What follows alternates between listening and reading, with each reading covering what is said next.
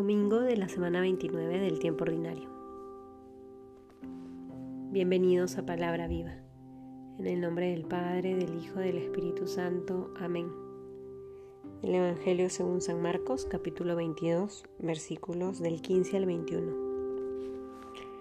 Entonces los fariseos se fueron y celebraron consejos sobre la forma de sorprenderle en alguna palabra y le envían sus discípulos junto con los herodianos a decirle, Maestro, sabemos que eres veraz y que enseñas el camino de Dios con franqueza, y que no te importa por nadie, porque no miras la condición de las personas. Dinos pues, ¿qué te parece? ¿Es lícito pagar tributo al César o no?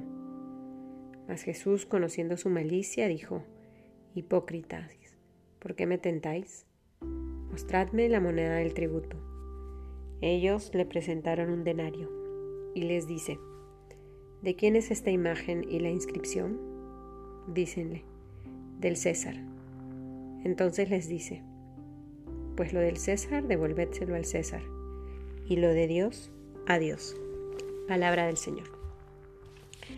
Veníamos reflexionando a lo largo de esta semana eh, en esa autoridad que tiene el Maestro para hablar con verdad, para decir las cosas como son, porque justamente tiene una vida que es consecuente con lo que piensa, con lo que reza. Sus acciones manifiestan verdaderamente lo que descubre que el Padre le pide. Y ha denunciado a lo largo de estos días y evidenciado el mal actuar de los escribas, de los fariseos, de los legistas, les ha llamado hipócritas, los ha exhortado a ser conscientes de las incoherencias en su vida, de la falta de autoridad en su enseñanza debido a las inconsistencias en su mensaje y en su actuar. Y hoy cuando escuchamos este Evangelio, Mateo, antes de contar el diálogo entre los discípulos de los fariseos. En unos versículos nos ayuda a comprender un poco el contexto en el que se desarrolla este diálogo de si es lícito pagar tributo al César o no. Y es que Mateo deja por escrito, los fariseos se fueron y celebraron consejo sobre la forma de sorprenderle de alguna manera. El diálogo que estos seguidores tienen con Jesús no es por iniciativa suya o porque es una inquietud personal, sino porque los fariseos le han enviado. Están buscando la manera de encontrar algo que les justifique condenarle a muerte a Jesús. Sin embargo, el Señor no le tiembla la voz, no le tiembla la mano. Y es que cuando uno vive en la verdad, no tiene nada que temer.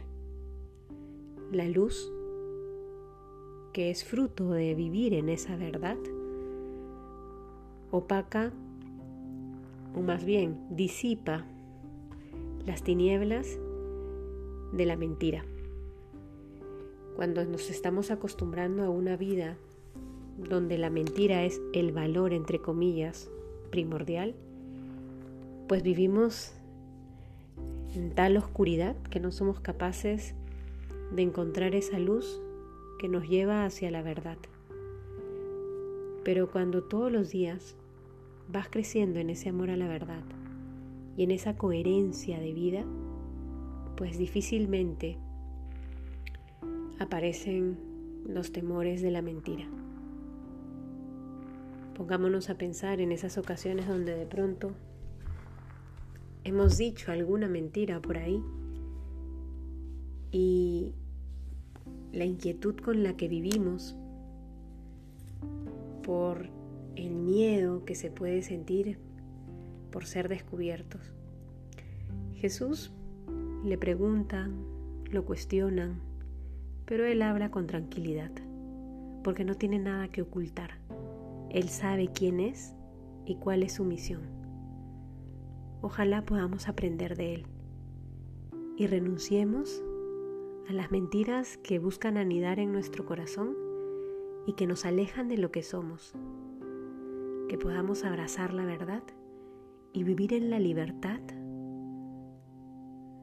de saber lo que somos y para qué estamos hechos. En el nombre del Padre, del Hijo, del Espíritu Santo. Amén.